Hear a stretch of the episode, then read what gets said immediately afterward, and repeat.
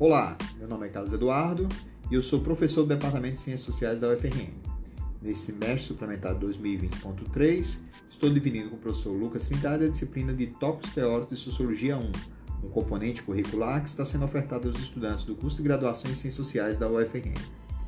Conforme já foi apresentado pelo professor Lucas, a proposta geral desse curso é explorar alguns temas caros ao discurso sociológico da modernidade, na perspectiva de dois importantes clássicos das ciências sociais, Max Weber e Emílio Durkheim.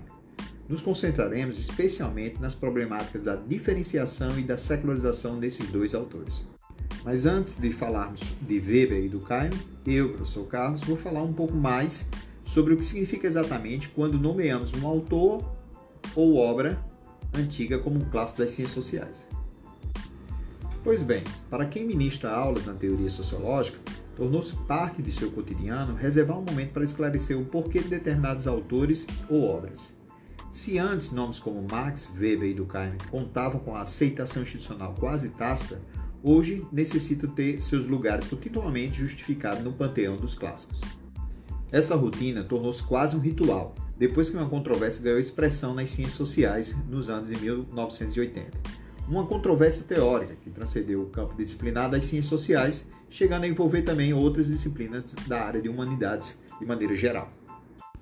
Mas que controvérsia foi essa que animou as ciências sociais nas duas últimas décadas do século XX?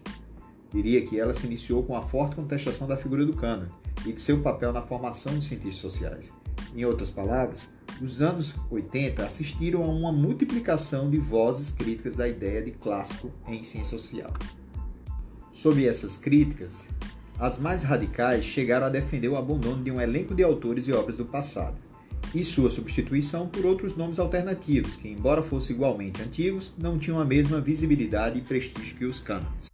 Aquele debate dos anos 80, com efeito, provocou a emergência de duas grandes posições sobre a relação entre ciência e seus clássicos. A primeira posição se colocava frontalmente contra a aproximação entre interpretação de obras antigas e a ciência social contemporânea. A segunda insistiu na importância de se estudar obras do passado como parte da formação integral do cientista social.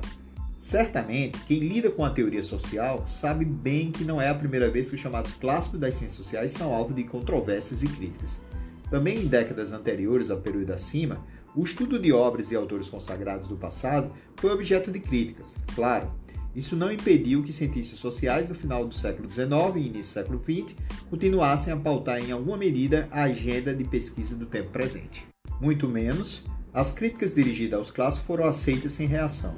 Assim como se multiplicaram seus críticos, também se multiplicaram seus defensores. Na órbita daqueles que defendem os clássicos, um em especial acabou tornando-se também um clássico, ou melhor, um neoclássico das ciências sociais. Me refiro ao ensaio A Importância dos Clássicos, escrito por Jeff Alexander, sociólogo estadunidense que é conhecido por renovar a agenda de pesquisa em teoria social. Publicado em 1987, o ensaio de Alexander repercutiu na comunidade científica e ainda hoje é uma importante fonte de consulta para os sociólogos, em especial para aqueles que trabalham com metateoria social.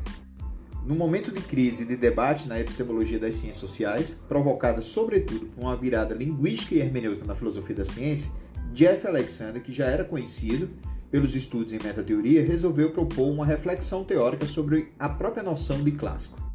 Parecia claro, em seu entendimento, que a falta de precisão teórica no uso do termo clássico acabava afetando o julgamento sobre a real importância de obras e autores do passado para o desenvolvimento da ciência. Sendo assim, qualquer discussão sobre a incorporação dos clássicos pelos contemporâneos deveria iniciar com uma contextualização da relação entre ciências e seus clássicos. Então, o que define um clássico é o status privilegiado de um texto do passado na exploração de problemas teóricos do presente. Ele, o clássico, ocupa uma posição igualmente relevante ao estudo de obras contemporâneas. Entendido assim, a exegese e a reinterpretação dos clássicos seriam mais do que exercício de erudição, pois repercutem amplamente na prática científica.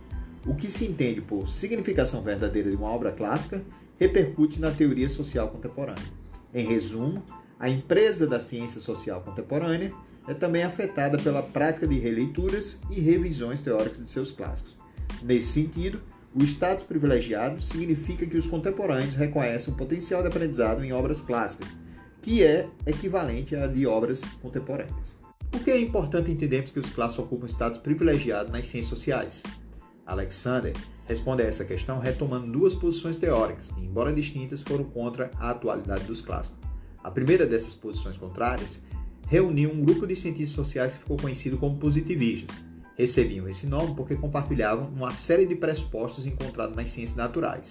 Mas a ciência natural sempre foi vista como paradigma de ciência, e por essa razão, também a relação que os cientistas naturais mantêm com os clássicos acabou se tornando referência. E nas ciências naturais, como os clássicos são percebidos? Alexander acredita que quem melhor resumiu o ponto de vista sobre os clássicos nesse domínio foi Whitehead, um prestigioso filósofo da ciência que disse as seguintes palavras: Uma ciência hesitante quanto a esquecer os seus fundadores é uma ciência perdida. Esse parece um raciocínio razoável se considerarmos os papéis marginais de Galileu e Newton na acumulação do conhecimento científico da física contemporânea. Talvez por essa razão, muitos sociólogos positivistas também defenderam o lugar datado do conhecimento produzido pelo clássico. Para eles, os clássicos estariam fadados a serem superados pelas evidências da pesquisa empírica. E por isso, a exegese e comentário não têm lugar nas ciências sociais.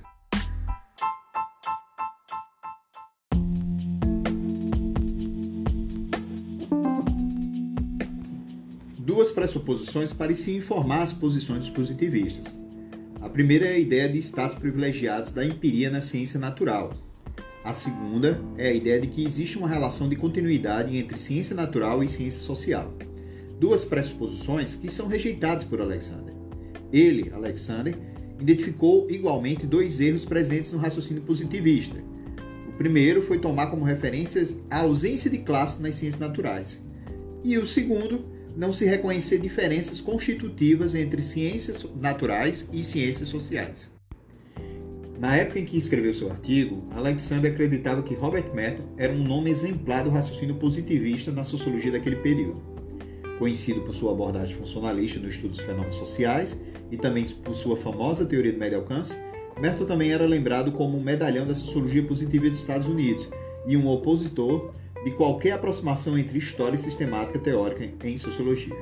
Merton não era contra toda forma de sistemática, apenas só reconhecia válido aquele modelo de teoria sistemática empregado nas ciências naturais.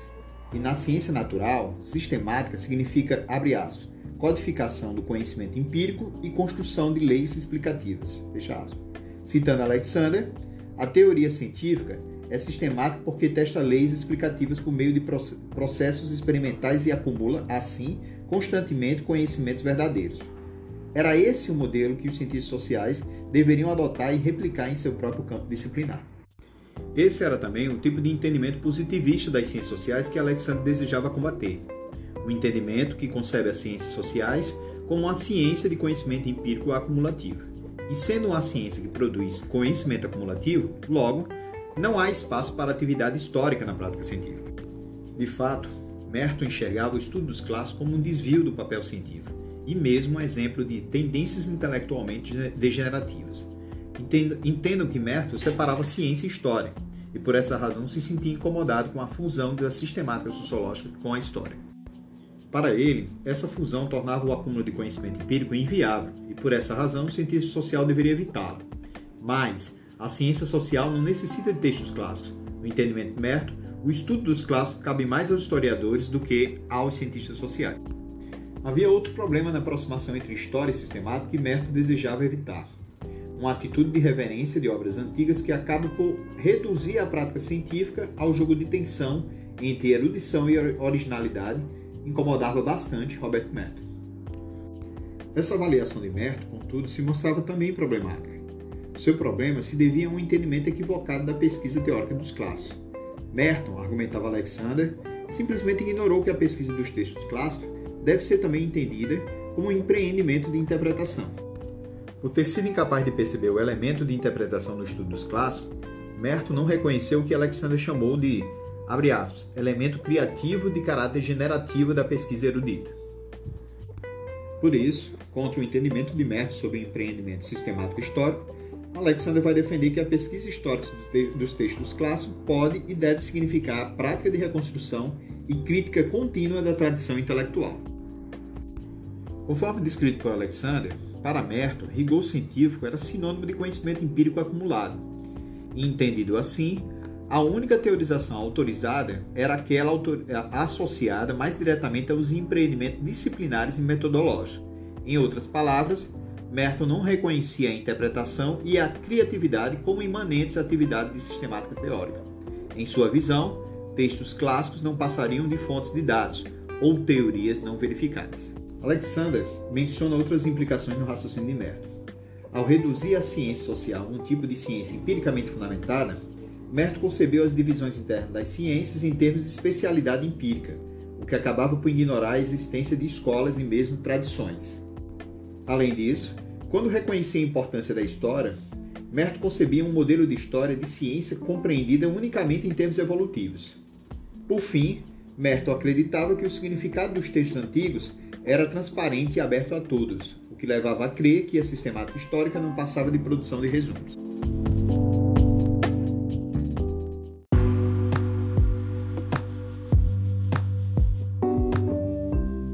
Merton e outros sociólogos positivistas rejeitavam os clássicos com o argumento de que a sociologia é uma ciência empírica e cumulativa, Alexander vai insistir na defesa dos clássicos, advertindo que as ciências sociais não são definidas exclusivamente pela prática de investigação empírica. O sociólogo estadunidense lembra que o consenso referente a coisas não empíricas também é definidor de nosso campo disciplinar. É preciso sublinhar ainda que os argumentos de sociólogos como Merton se tornaram ainda mais frágeis depois que a filosofia da ciência experimentou uma espécie de virada pós-positivista. Em contraste com o positivismo, a postura pós-positivista resgataria a teoria e recusaria o credo positivista na distinção entre fato e valor. Nascida na década de 1970, a visão pós-positivista compartilha pelo menos quatro postulados sobre as ciências sociais, resumidos por Alexander nos seguintes enunciados: 1. Um, os dados empíricos da ciência são moldados. 2. Os empreendimentos científicos não se baseiam apenas em evidências empíricas. 3. A elaboração geral e teórica é normalmente dogmática e horizontal, não cética e progressiva. E 4. Mudanças fundamentais na crença científica acontecem apenas quando alterações empíricas são acompanhadas pela disponibilidade de alternativas teóricas convincentes. De modo geral, todas essas quatro postulações evidenciam o compromisso pessoal de Alexander com uma perspectiva construcionista dos fatos científicos. Uma perspectiva construcionista que enfatiza considerações gerais não empíricas como decisivas para a mudança do estatuto de conhecimento nas ciências sociais. Se a dimensão não empírica faz parte do empreendimento científico, mesmo na ciência natural, por que sustentar uma suposta diferença entre ciência natural e ciência social? Pois bem, já foi destacado acima que o enfoque nas questões empíricas é o que supostamente marcaria a diferença entre ciências sociais e ciências naturais. Porém, essa imagem das ciências naturais como empiricamente fundamentadas também se mostrou uma ficção social. Aliás, ela só se sustenta ainda por causa de uma lógica de funcionamento epistemológico caracterizada sobretudo pela tendência à concordância sobre questões gerais nas ciências naturais. E claro, essa tendência ao consenso rápido acaba influenciando seus pares, que se concentram exclusivamente, quase que exclusivamente, nas questões que dizem respeito a fenômenos empíricos. No domínio da filosofia da ciência, essa atitude epistemológica de consenso tácito sobre questões não empíricas passou a caracterizar o que se entendia por ciência normal, segundo os termos de Thomas Kuhn, filósofo da ciência da época. Para Kuhn, questões não empíricas só se tornavam objetos de reflexão quando os postulados básicos que moldam a ciência se tornavam alvos de discordância. Essa situação rara e atípica nas ciências naturais resultou que o fenômeno conhecido como crise de paradigma, outra expressão formulada por Kuhn e que passou a fazer parte da linguagem convencional da filosofia da ciência pós-década de 1970. Claro, Kuhn compreendia a crise de paradigma como um cenário de excepcionalidade do debate metateórico e que essa excepcionalidade explicaria a ênfase na dimensão empírica da ciência natural. E também explicaria a ausência de classe naquela ciência. Entretanto, esse cenário de excepcionalidade não significava que as ciências naturais estavam livres de questões a priorísticas, mas que nelas há um entendimento compartilhado de que essas ciências operam através de modelos e não de clássicos. Modelos são exemplos concretos de trabalho empírico bem-sucedido, dizia Alexander. Embora encarnem empreendimentos metafísicos ou não empíricos, os modelos são acionados apenas para questões operacionais e técnicas. Em resumo, os modelos desempenham um papel a priorístico e gozam de posição privilegiada nas ciências naturais. Mas e as ciências sociais? há uma especificidade, lembra Alexandre? Aqui, modelos e clássicos são igualmente absolvidos no processo de aprendizagem. Além disso, a proporção entre modelos e clássicos nas ciências sociais é diferente, em grande medida porque nas ciências sociais encontramos muito mais discordância do que consenso. E isso não é necessariamente ruim, ao contrário, acaba produzindo uma maior reflexividade para com os postulados gerais, o que não encontramos na mesma grandeza nas ciências naturais. Logo, aquilo que é percebido como extraordinário nas ciências naturais, a saber, a discordância, nas ciências sociais, vem a ser a sua própria rotina, uma rotina de discordância que não causa prejuízo na produção de conhecimento objetivo, mas que define a especificidade mesma das ciências sociais. Abre aspas, a ausência de consenso sobre a natureza exata do conhecimento empírico. Por isso, argumentos acerca da verdade científica não se apoiam apenas no domínio empírico dos fatos nas ciências sociais. Envolve também empreendimentos não empíricos que ancoram pontos de vista concorrentes.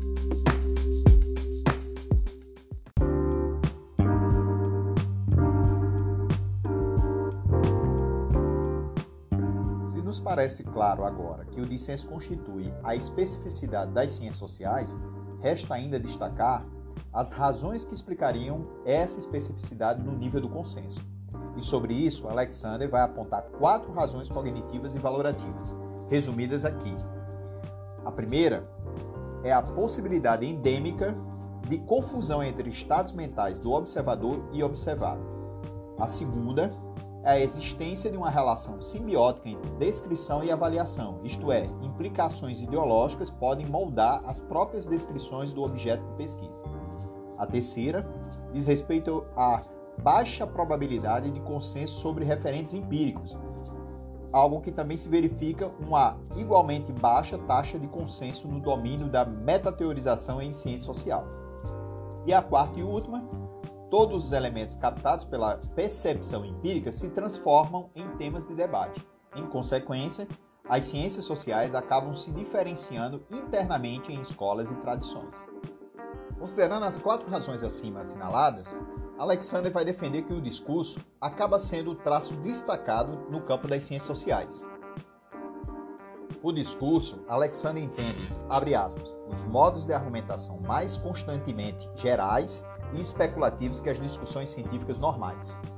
Nesse sentido, a ênfase no processo racional também caracteriza a especificidade do discurso científico nas ciências sociais. Em outras palavras, o argumento discursivo racional representa o principal critério de validade e justificação da ciência em disciplinas como a sociologia. Isso, claro, leva Alexander a concluir que as ciências sociais operam como campo discursivo, a mesma imagem de ciência compartilhada por pensadores como Michel Foucault e Junger Habermas. Aliás, citando Habermas, Alexander vai dizer que o discurso sociológico é parte de um esforço que os interlocutores fazem para chegar a uma comunicação não distorcida. Por causa da importância do discurso nas ciências sociais, a teoria acaba sendo polivalente, e isso explicaria também por que sociólogos como Jonathan Turner, por exemplo, chegaram a rejeitar a metateorização nas ciências sociais. Porém, Alexander considerava utópicas as tentativas de Turner de sobrepor a teoria à metateoria e salientou que o primado discursivo das ciências sociais levaria a mesma a oscilar entre a produção de superdeterminação da ciência social em teoria e de sua subdeterminação de fato.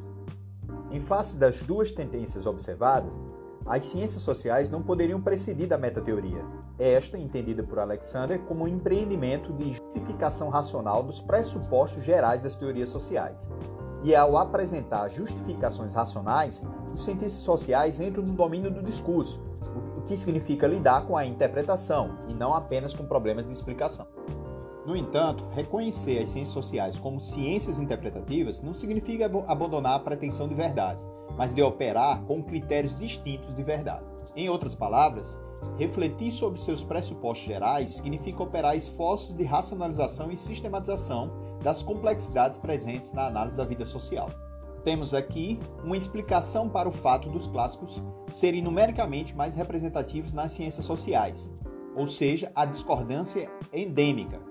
Mais uma vez, o discurso vem a ser uma qualidade importante no debate nas ciências sociais. Mas afinal, em que medida a compreensão de que as ciências sociais funcionam como campo discursivo nos ajuda a entender a importância dos clássicos? Alexander vai responder essa pergunta destacando que as condições que tornam um discurso importante são as mesmas que tornam os clássicos relevantes. Essa correlação fica ainda mais clara quando compreendemos as razões funcionais e intelectuais dos clássicos. Sobre a justificativa funcional, Alexander vai destacar que, diante da discordância endêmica, são frequentes problemas de compreensão mútua. Logo, a necessidade de entendimento mínimo é funcionalmente preenchida pelo reconhecimento consensual de um clássico, que integra no sentido de definir limites disciplinares. Inspirado na teoria de sistemas de Niklas Luhmann, Alexander vai atribuir uma funcionalidade sistêmica ao clássico, uma vez que reduziria a complexidade ao condensar compromissos diferentes. Essa condensação tem quatro vantagens funcionais, conforme mencionados pelo próprio Alexander. A primeira é a simplificação da discussão teórica. A segunda é permitir a discussão de compromissos gerais. A terceira, tornar possível ignorar a existência de um discurso geral. A quarta, a referência aos clássicos é estrategicamente pertinente a todo sentido social. Alexander argumenta que são razões funcionais ou extrínsecas do status privilegiado das obras antigas nas ciências sociais.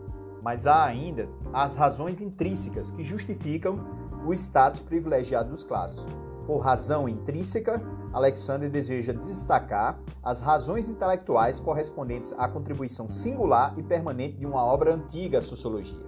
Sobre as mesmas, o sociólogo estadunidense distingue três maneiras de constatar a contribuição singular e permanente do cientista social. A primeira é conhecimento sobre os motivos envolvidos na produção dos fenômenos sociais pressupõe capacidade de empatia, percepção e interpretação, capacidade elevada ao grau máximo pelos clássicos das ciências sociais. A segunda é o talento especial do cientista social para selecionar e reconstruir, isto é, capacidade criativa de representação. E a terceira as obras clássicas são referenciais de autocompreensão sobre o significado da vida social, ou seja, elas fornecem semânticas ideológicas da realidade. Porém, não paramos aí. Na dinâmica de produção de clássico nas ciências sociais, Alexander pontua também a atitude ingênua dos cientistas sociais, quando não percebe os atos de interpretação e de argumentação racional envolvidos na discussão teórica. Ironicamente, apesar da elevada reflexividade dos cientistas sociais sobre os pressupostos de suas teorias, o mesmo não pode ser dito sobre a consciência da natureza interpretativa da leitura e discussão da obra clássica. Os clássicos raramente são pensados como projeções de interesses teóricos e interpretativos dos agentes envolvidos. Por fim, há ainda as posições humanistas a serem combatidas em favor dos clássicos em ciências sociais. Se os positivistas desejam afastar a história da sistemática, os humanistas, ao contrário, defendem que as discussões dos textos clássicos sejam compreendidas apenas como pesquisas históricas, Temendo os riscos de anacronismo, o historicismo de Kate Skinner defende a ênfase no contexto e na interação. Afastando a abordagem textualistas, o historicista concebe a obra clássica apenas para o estudo cultural do contexto cultural, intelectual e da intencionalidade do autor. Contra o contextualismo do historicismo, Alexander vai defender, contudo, a autonomia relativa da interpretação foi dito que para o historicismo humanista a intenção é sempre transparente. Contrário a essa ideia, Alexander rebate e sustenta a possibilidade de se considerar a intenção opaca. Considerando as descobertas da psicanálise e seus desdobramentos na linguística a partir da ideia de autonomia do texto, Alexander insiste que, abre aspas, diante disso, perseguir o significado de uma teoria através da intencionalidade consciente do autor é seguramente pura perda de tempo. Fecha aspas. Além da psicanálise, Alexander evoca também os achados da antropologia estruturalista, citando Levi-Strauss, além da própria hermenêutica contemporânea, em especial os trabalhos de Ricoeur e Gadam, para argumentar em favor da perspectiva dialógica de revelação do significado do texto, significado apreendido a partir das redes de interlocução de um intérprete historicamente situado. Por último, outro postulado historicista atacado por Alexander é a ideia de que os textos são instrumentos de ação intencional. Contra essa ideia, mais uma vez, Riquet, Freud e Foucault vão ser acionados para justificar a ideia de autonomia do texto. A partir de diferentes linguagens, esses três destacados nomes da teoria social do século XX teriam constatado o fenômeno do significado extra como imanente ao texto. Sendo assim, os significados de um texto não se esgotariam na intenção declarada do próprio autor, mas estariam sempre abertos a revisões a partir de novas leituras. Por essa razão, interpretação e argumentação racional caminham de mão dadas nas ciências sociais. Em resumo, Os clássicos são atuais porque são funcionais e potencialmente criativos. E é o que veremos nas próximas aulas.